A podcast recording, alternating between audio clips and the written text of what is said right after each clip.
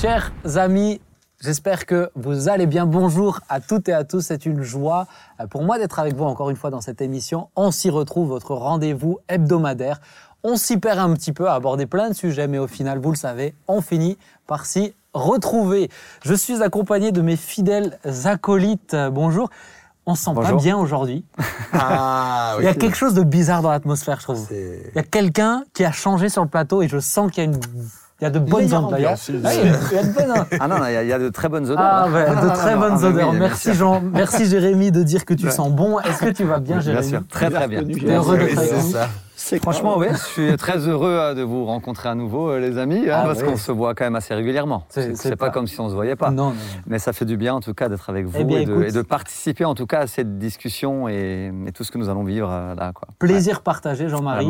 Bonjour. Absolument, euh, Jérémy, euh, j'irai pas jusqu'à dire que je t'ai reconnu à l'odeur, parce que ça bien. C'est une bonne odeur, ça va. Mais, euh, bienvenue. C'est ton Merci. Crâne luisant qui nous éblouit, donc on, Ah ouais. on se réjouit de t'avoir. tu verras, tu verras Thibaut un jour, un jour, ça t'arrivera Oh, aussi. un jour. Oh, oui, je crois que t'en es pas Pour loin. l'instant, je suis encore jeune et je m'y accroche, je m'y accroche. Non, mais c'est un bon débat. Thibaut dit tout le temps qu'il est jeune, mais quand même, de plus en plus de gens ne le pensent plus. Et je pense qu'un jour, il faudra. plus. Un jour, un jour, il faudra statuer sur est-ce que tu es encore jeune ou vieux. Mais ce jour n'est pas arrivé, Thibaut. Tu as un temps de répit, je te le laisse. J'aimerais commencer, euh, chers amis, par vous lire une petite, euh, euh, un petit fait divers. C'est un fait divers très actuel, il date d'octobre. Alors ça commence par une nouvelle macabre, c'est le décès d'une personne, mais j'aimerais vous raconter son histoire, d'accord? C'est Raman Shukla, vous, pourrez, vous pouvez dire Shukla, hein, c'est Choukla. Ouais, c'est ça. Bah, c'est exactement ça. Il est indien. Qui vivait à Nottingham. ça commence. Il est indien, mais il vivait à Nottingham. Bon. Dans le centre de l'Angleterre, a passé près de 20 ans à amasser quelques 60 000 objets, envahissant sa maison, un appartement, deux garages et remplissant 24 poubelles. Ah ouais. Il prévoyait de vendre ses objets pour financer sa retraite, mais décédé à l'âge de 64 ans d'une crise cardiaque. Son frère a alors appelé Unique Auction, une maison d'enchères située à proximité pour vendre les articles. Sa première idée était de tout mettre à la décharge, mais heureusement, il nous a appelés, dit le responsable de la maison d'enchères. Huit employés ont passé 12 jours à vider la maison, dénichant dans le fouillis des bandes dessinées rares de Batman, Superman, des livres, des souvenirs des Beatles ou encore des objets de collection liés au football qui ont été répartis en 3000 lots qui seront mis en vente pour, pour 4 jours en octobre. Raman Shukla achetait des objets sur eBay depuis au moins 2008. Et ce qui est incroyable, c'est que cet homme avait du flair parce qu'il a détecté des objets très rares, notamment 12 guitares, euh, 10 000 livres d'une grande rareté, et on estime ces achats, et aujourd'hui, on estime à une valeur de 4 millions d'euros.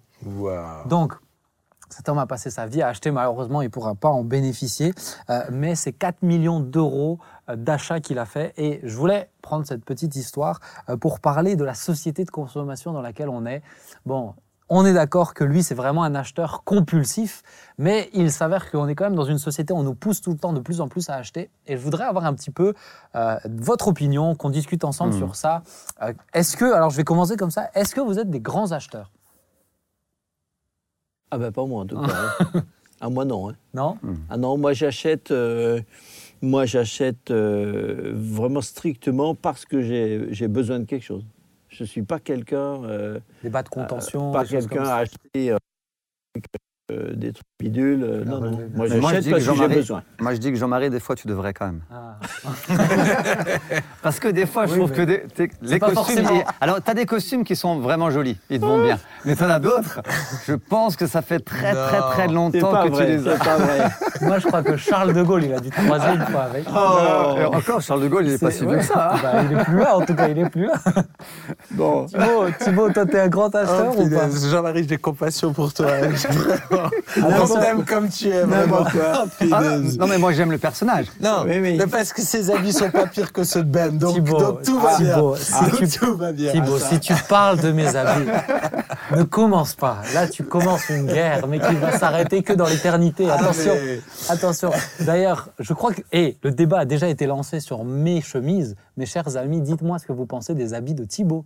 Voilà, je sais que vous Ah deviez ben, on mettre peut ça pas sur la... parler, ça n'existe pas. Non, mais il y a plus de, il y a plus Ce de sont mots. des choses.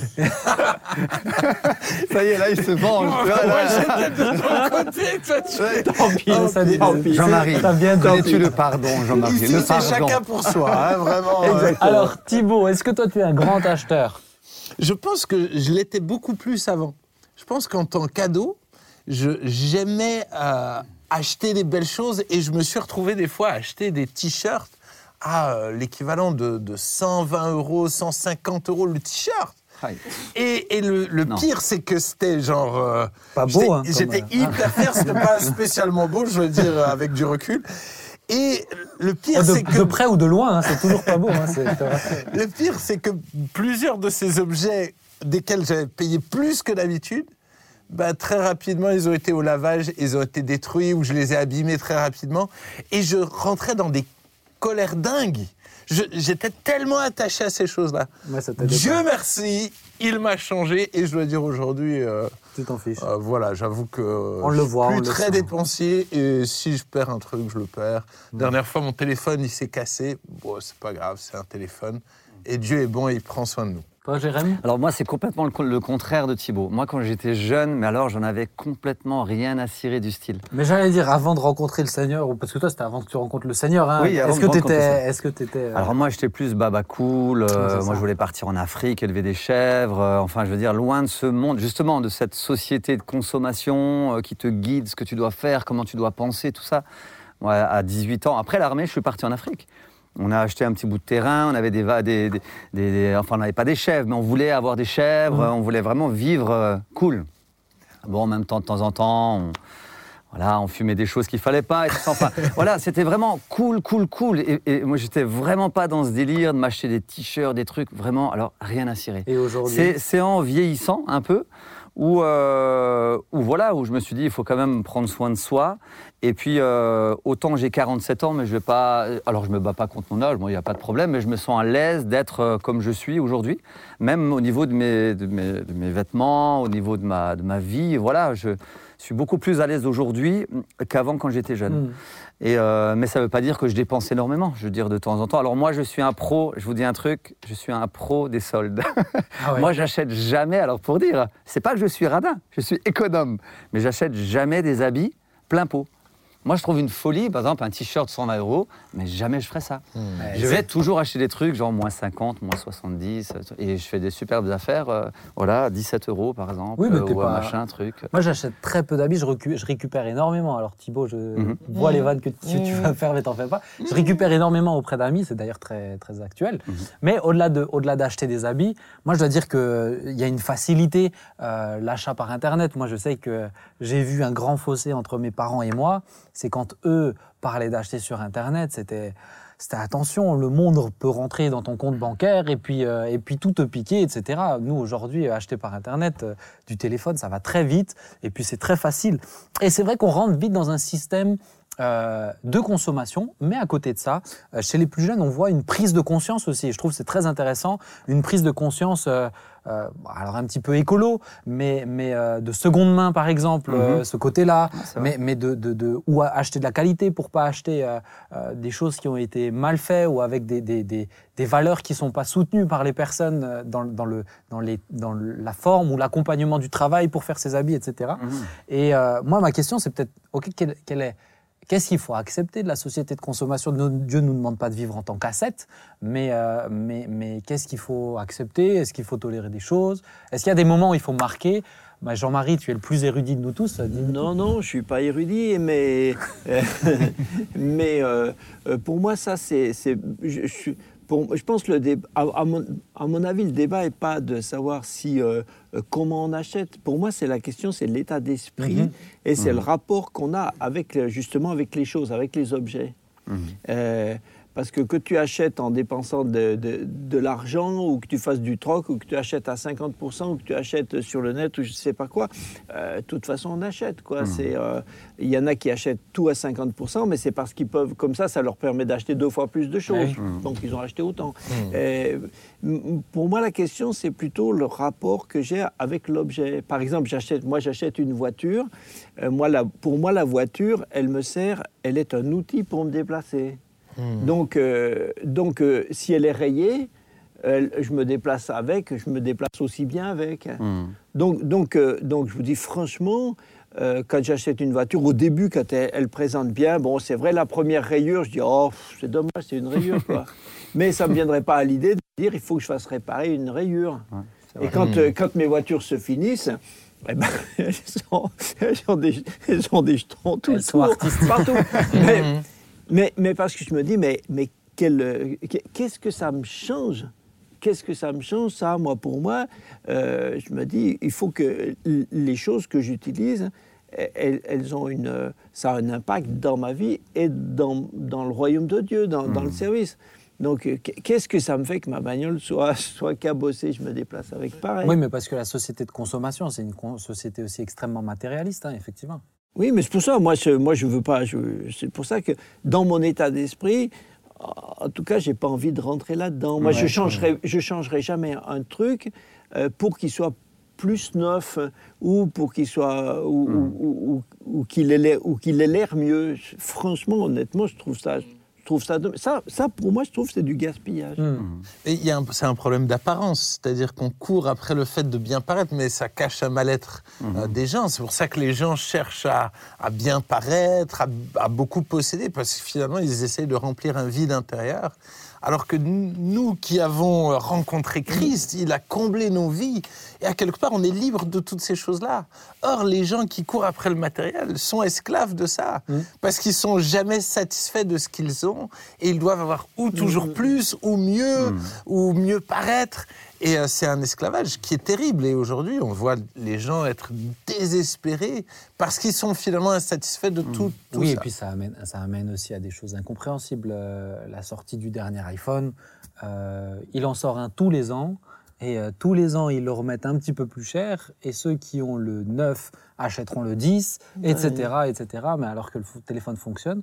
Mais je pense que ça amène vraiment à des raisonnements. euh, je te rejoins, Thib, mais c'est, c'est, c'est, c'est combler, avoir ce besoin. Il me faut quelque chose de neuf pour avoir l'impression que ah, je me sens bien. Quoi. Il y a vraiment une, peut-être, euh, pre- presque une décharge un peu de dopamine à ce moment-là. C'est Ça, c'est je me sens bien. Et, euh, et voilà. Mais après aussi, c'est- c'est c'est toutes les, je veux dire, toutes les, les- les figures qui sont derrière la mode.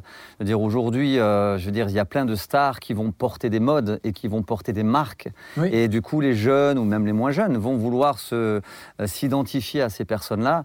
Et souvent, après, on veut absolument ressembler à un tel ou un tel. Et du coup, euh, pour ressembler à, bon, alors j'ai pas d'exemple. hein, moi, je suis pas dans là-dedans, que je connais pas trop, hein, franchement.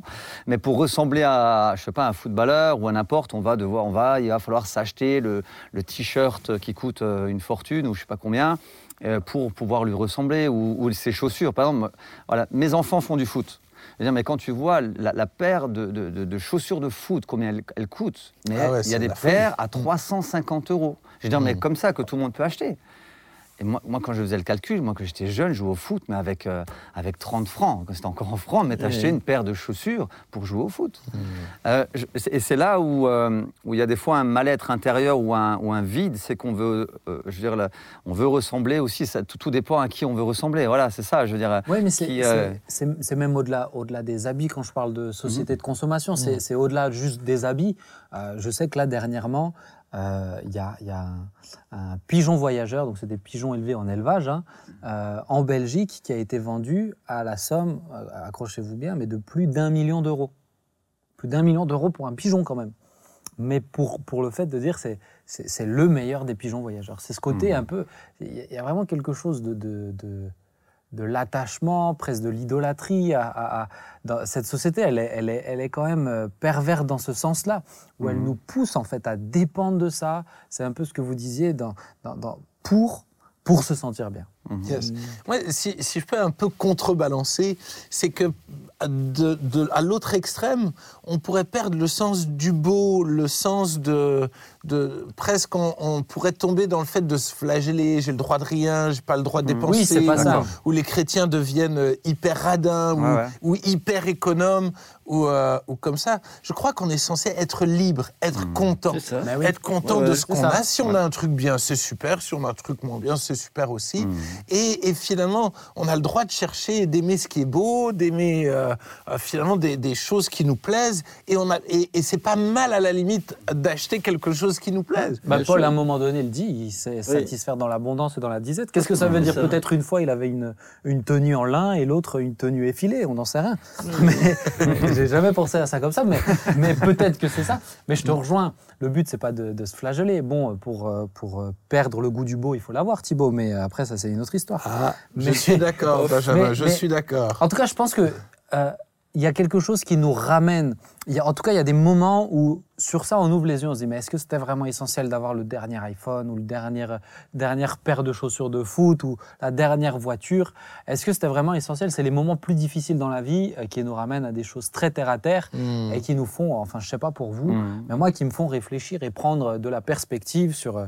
Euh, Attends, mais je mets ma tête dans un truc, mais c'est c'est que éphémère, c'est quelques Mmh. années. Mmh. Euh, avec euh, les, les- en plus l'électronique aujourd'hui, on sait que c'est c'est programmé, on sait que ça durera 10 ans, c'est très bien. Donc on sait quand on vit des choses difficiles, on prend un peu de recul.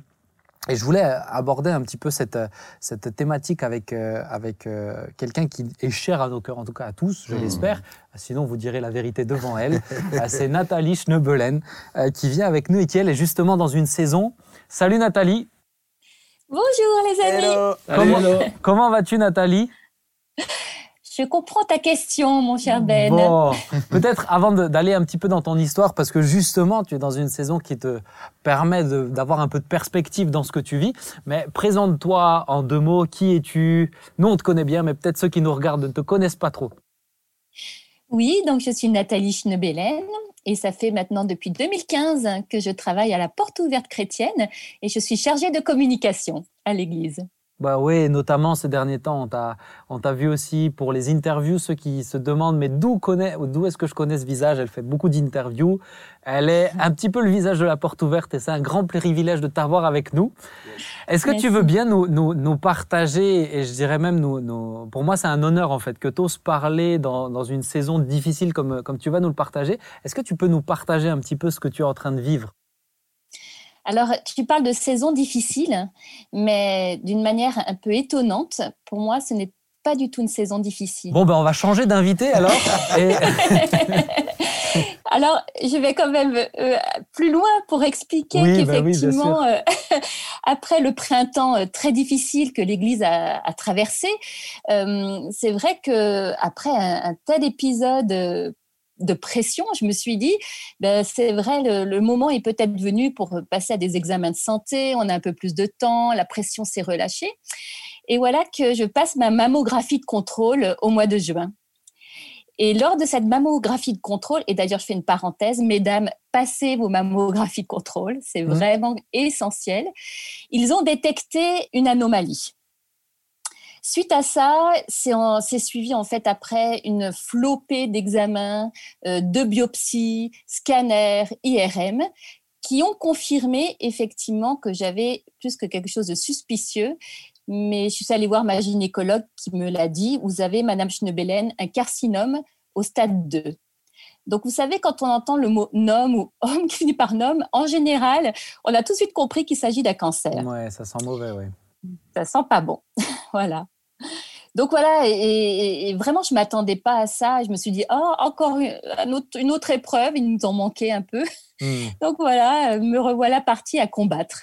Et, et donc aujourd'hui, tu es, euh, tu, es de- tu es dans quelle phase maintenant?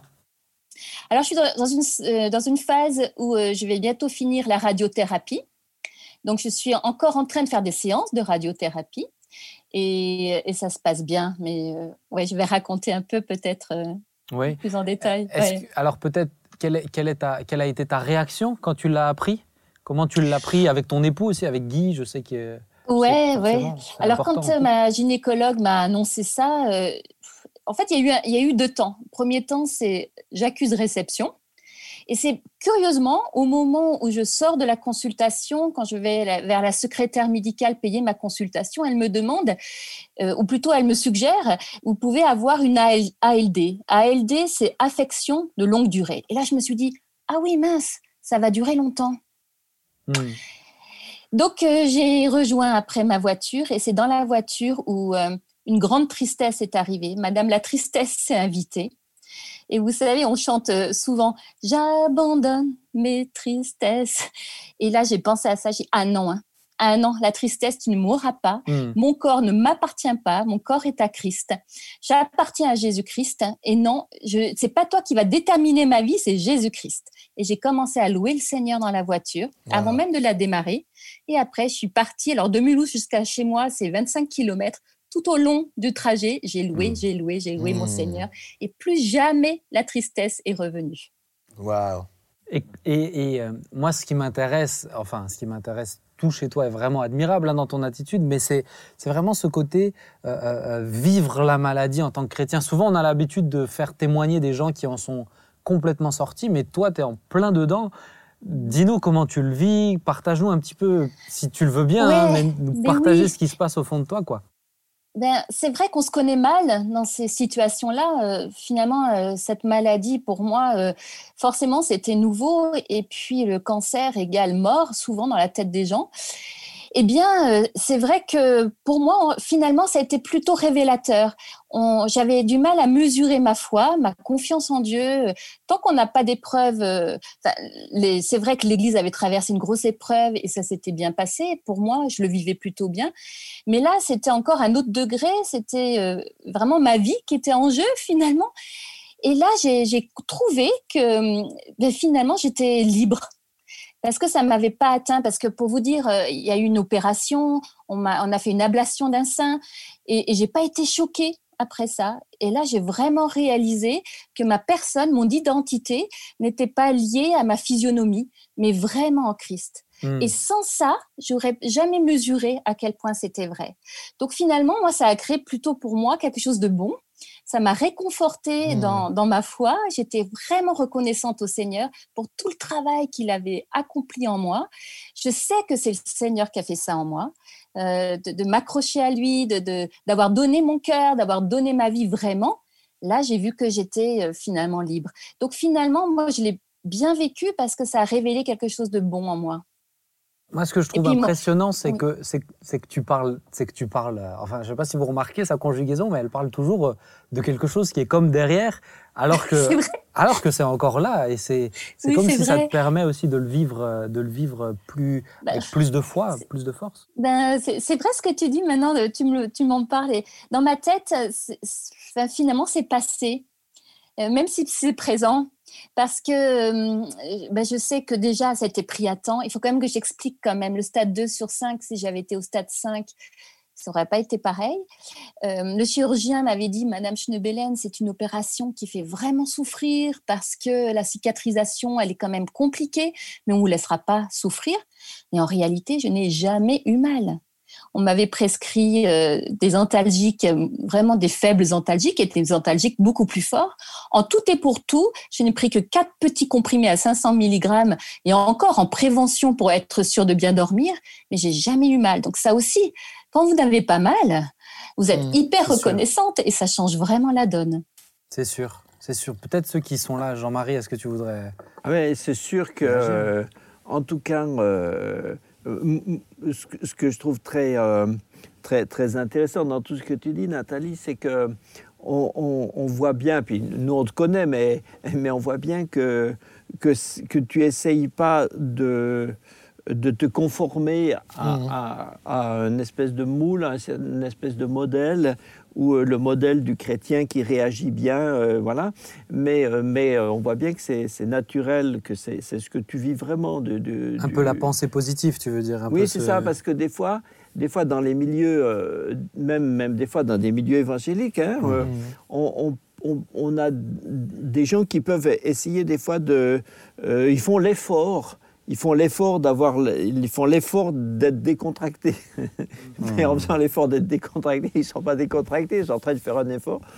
Et, et finalement, ils essayent de se faire à eux-mêmes le, euh, de se persuader que, qu'ils sont, que tout va bien, qu'ils sont dans la foi. Mais, euh, mais, euh, mais ça résiste pas, à- ça résiste pas. à- Mais, à- mais tu à- sais, Jean-Marie, moi, en fait, je suis comme une enfant, j'ai découvert ça. Je ne pouvais pas, comme je le disais, le mesurer. Et ça a été pour moi une- vraiment une excellente nouvelle, vraiment. Mhm. Et de dire que c'est pas le cancer qui me détermine, c'est pour ça que j'en parle au passé. Parce que je, je sais qu'avec Jésus, je peux vivre tellement de choses. Enfin, on a un Dieu qui est qui est tellement énorme. Moi, pour moi, j'ai découvert encore mon Dieu d'une manière encore plus riche, plus plus proche, plus intime. Et en fait, je suis beaucoup plus bouillante aujourd'hui qu'avant. Mmh, c'est extraordinaire. Mmh. Mais moi, il me semble c'est aussi une, euh, c'est aussi un cadeau, quoi. C'est aussi mmh, une grâce. Une grâce. Parce que Vraiment. sans, sans, sans, diminuer, euh, sans diminuer le voilà le, le, la force, de, la force de, ton combat, de ta position, etc. Mais c'est quand même aussi une grâce. Quoi.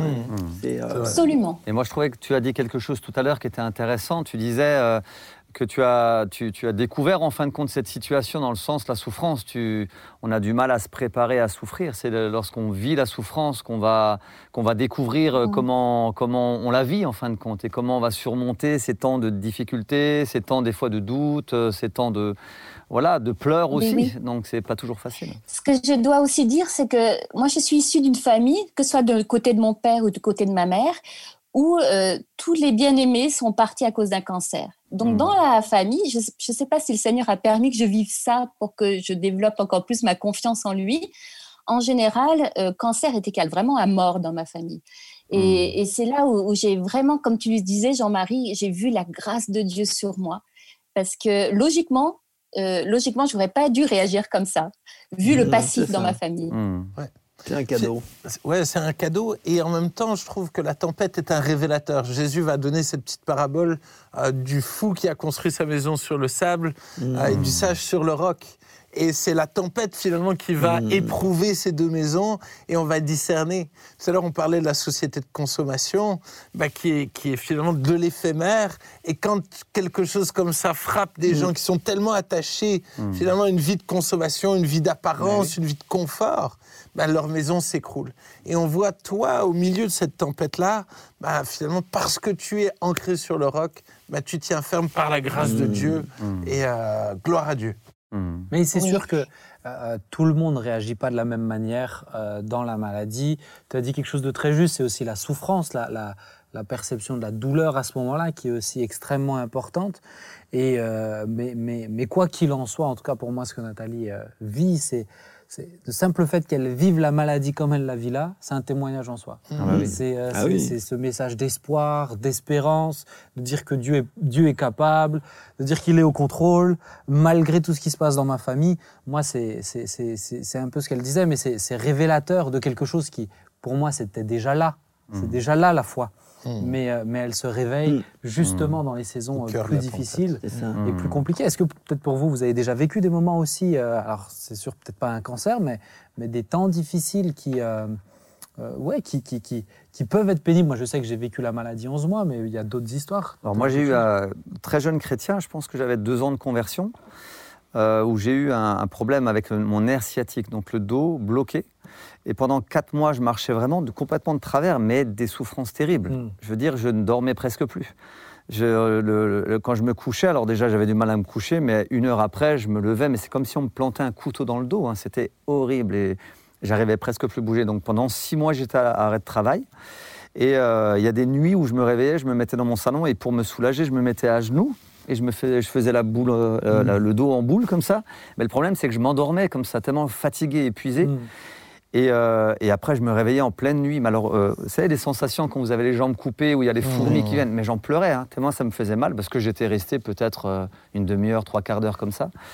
Mais alors, j'ai souffert, mais et vraiment, ça m'a, c'est terrible. Et là, je disais, mais Seigneur, pourquoi?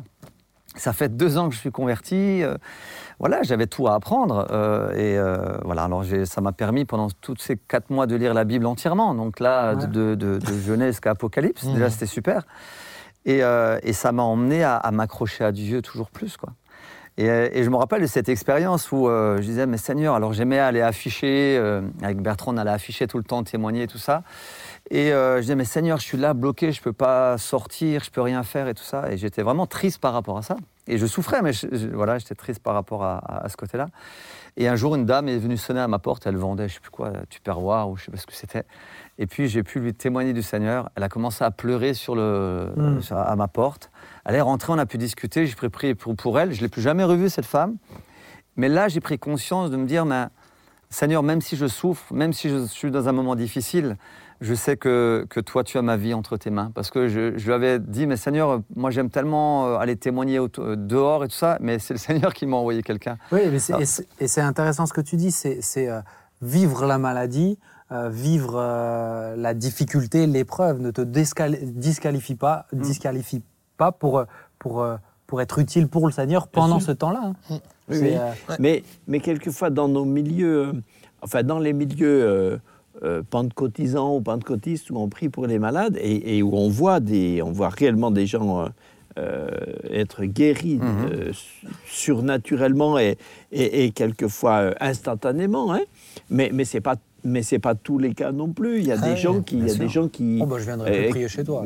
qui sont pas, qui sont pas guéris, puis d'autres qui sont aussi guéris à travers, à travers les soins, les soins médicaux. Merci Seigneur pour les soins, pour, bah pour tous les gens qui, qui sont des soins médicaux, mais quelquefois dans nos milieux, euh, euh, certaines personnes ont eu euh, ouais, un petit peu le, sentiment que la seule bénédiction de Dieu, c'est la guérison, c'est la guérison instantanée. mais, mais, mais la présence de Dieu même à travers la maladie, à travers les soins, c'est une présence mmh. miraculeuse aussi en elle-même.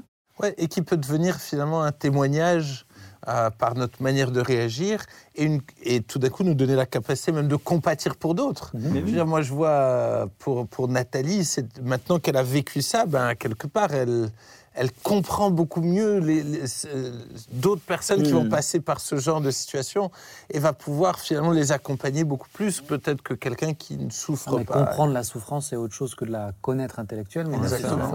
Nathalie, j'aimerais juste te poser une dernière question parce que ça m'intéresse, comme dit, c'est ce moment, c'est le moment où on est dans la maladie.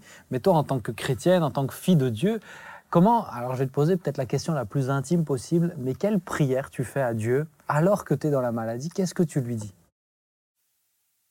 Alors, c'est ça qui est étonnant chez moi, c'est que je me suis jamais considérée malade, en fait.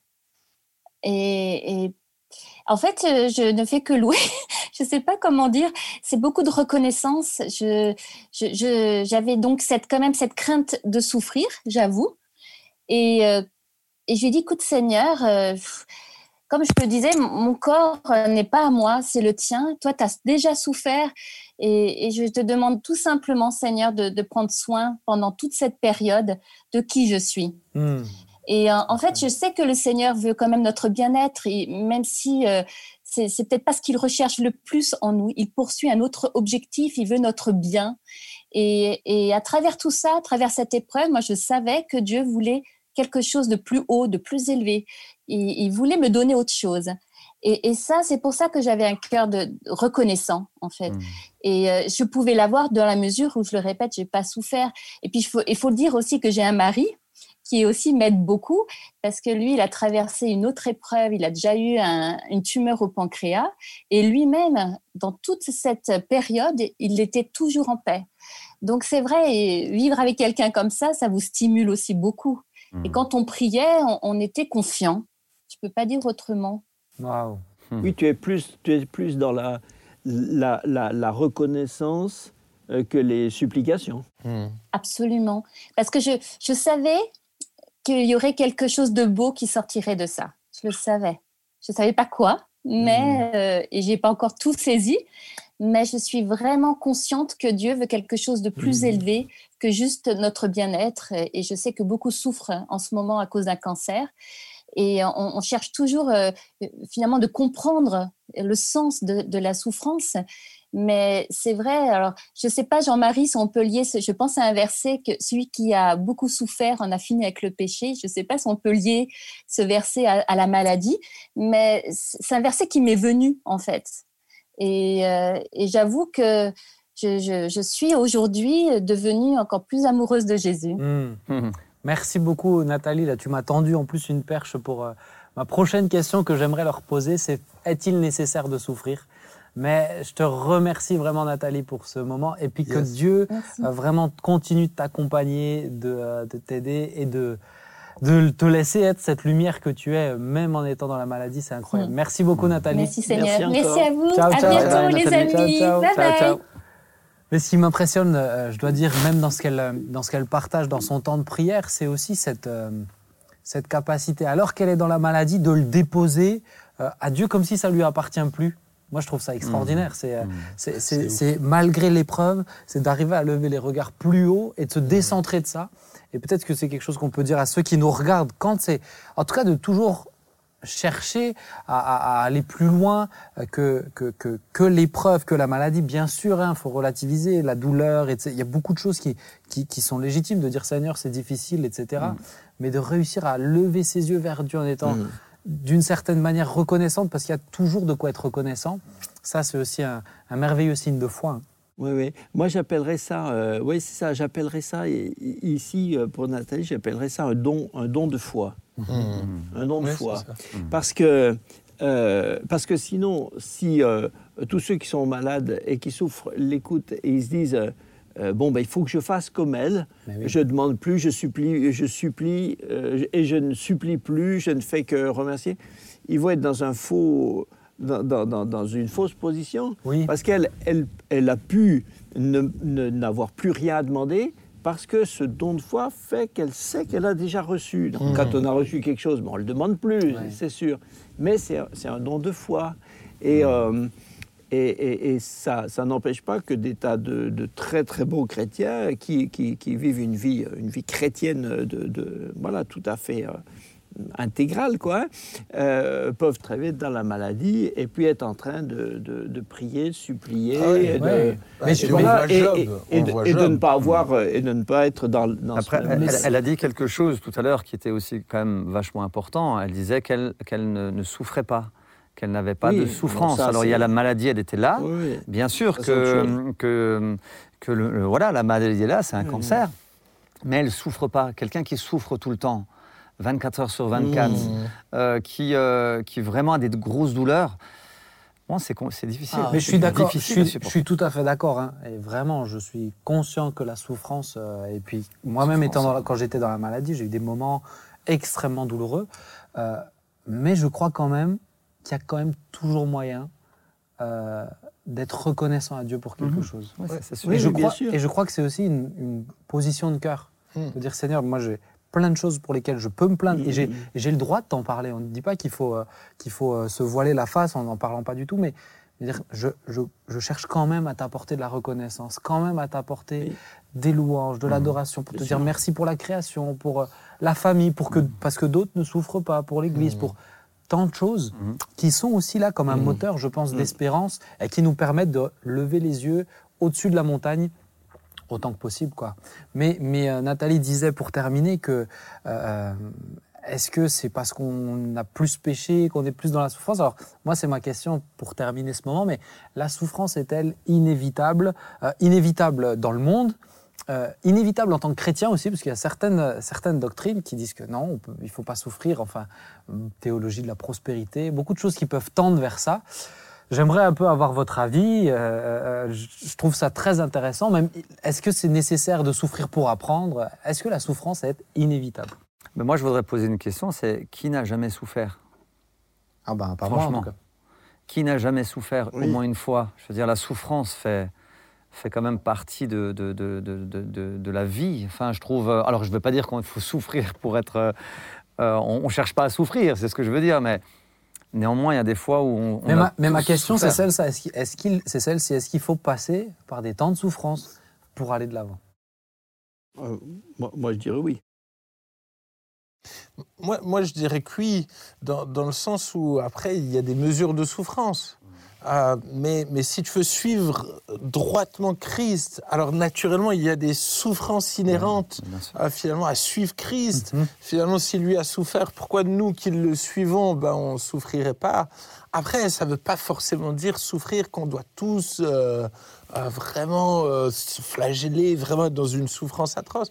Mais on va avoir des, des temps de souffrance, des zones de souffrance où on, on- on va devoir capituler et finalement s'en remettre à Dieu, un peu comme Nathalie. Mais je sais que toi, par exemple, une fois, tu me disais, tu as l'impression des fois de, de, de pas avoir trop souffert, de pas avoir eu trop de difficultés. Ouais. Euh, En tout, en tout cas, je- si je regarde vraiment en arrière, je vois des, des- des zones de souffrance. Mais globalement, aujourd'hui, j'ai l'impression d'avoir une vie exceptionnelle, extraordinaire, une femme extraordinaire, un logement, je manque de rien. Enfin, je peux pas dire que j'ai des grandes souffrances en ce je moment. pense qu'il faut On peut l'aider. t'aider, Je pense hein, qu'il on faut l'aider. Vous vous calmez tout de On va t'en donner suite, un petit peu si tu Je pense, je pense qu'il faut être généreux, penser à Il manque quelque chose dans son expérience, je pense.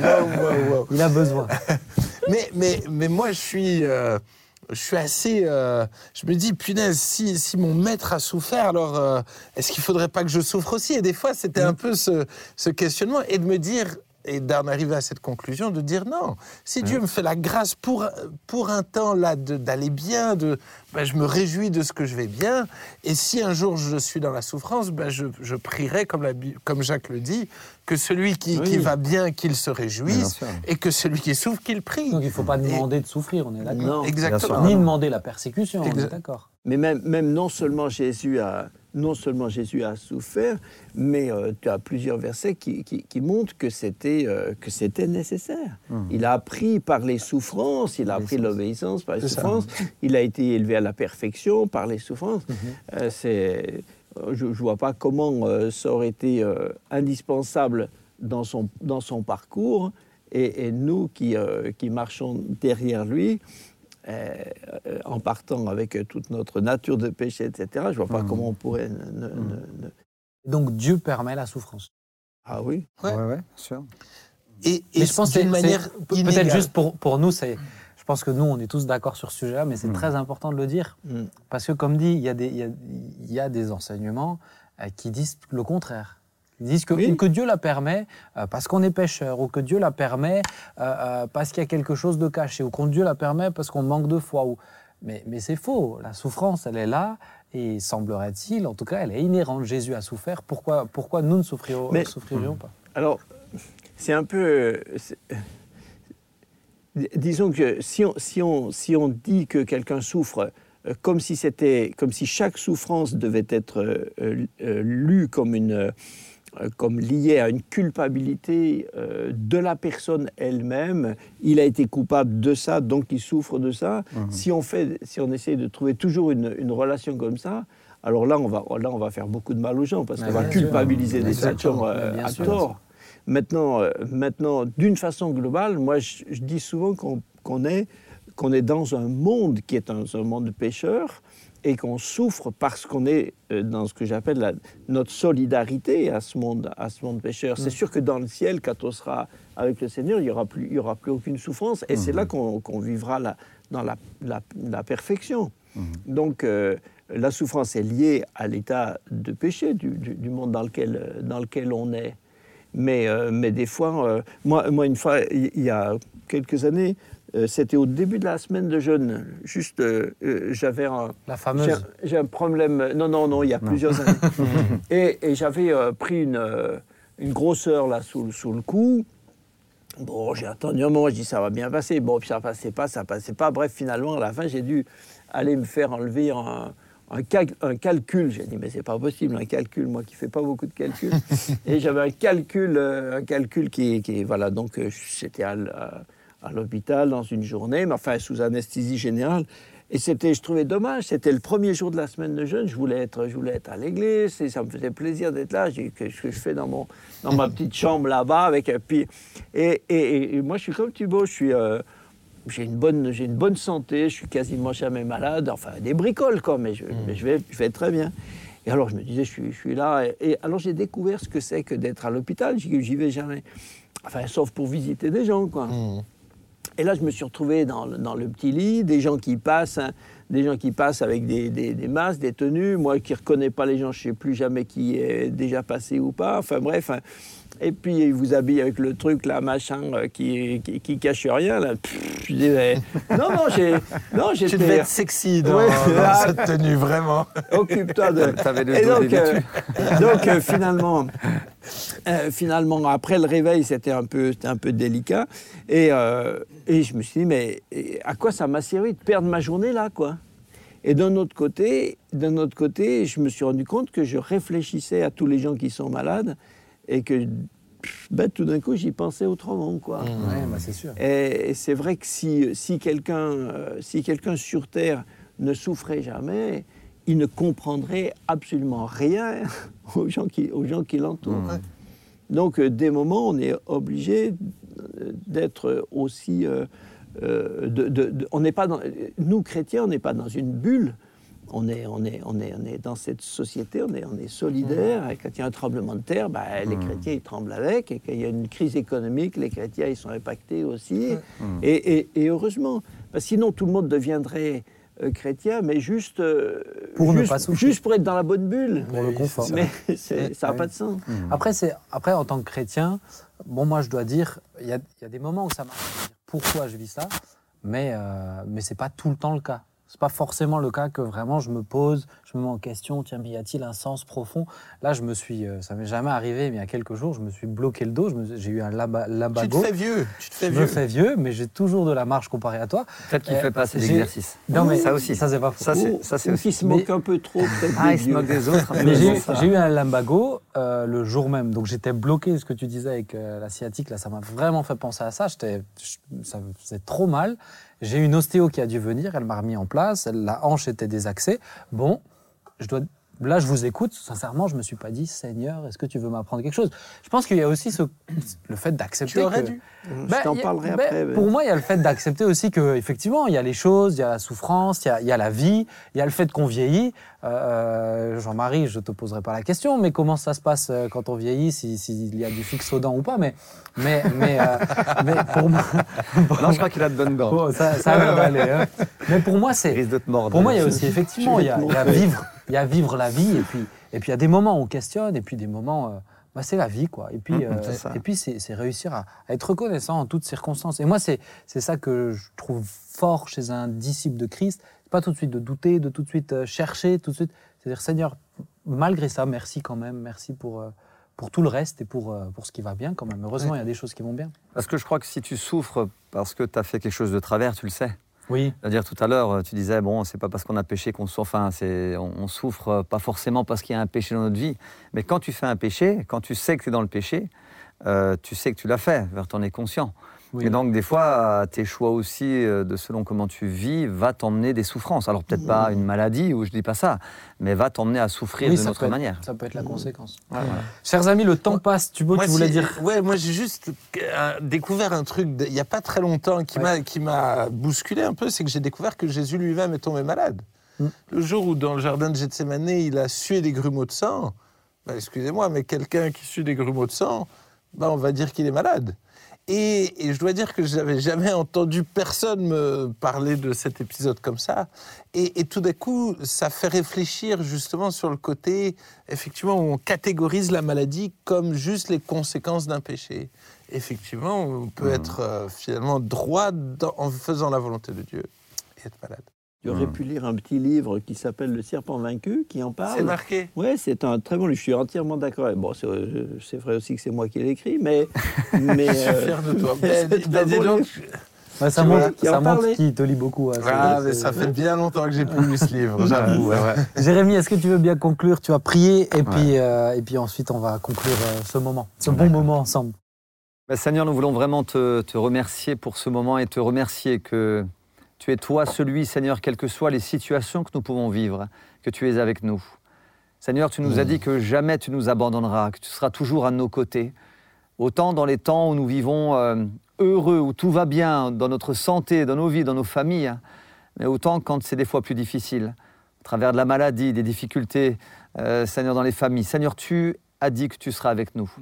Et je voudrais simplement te demander dans ta grâce de bénir tous ceux qui vivent des temps de souffrance, vivent des temps de difficulté. Seigneur, que ta main soit sur eux. Seigneur, et nous avons là cette espérance.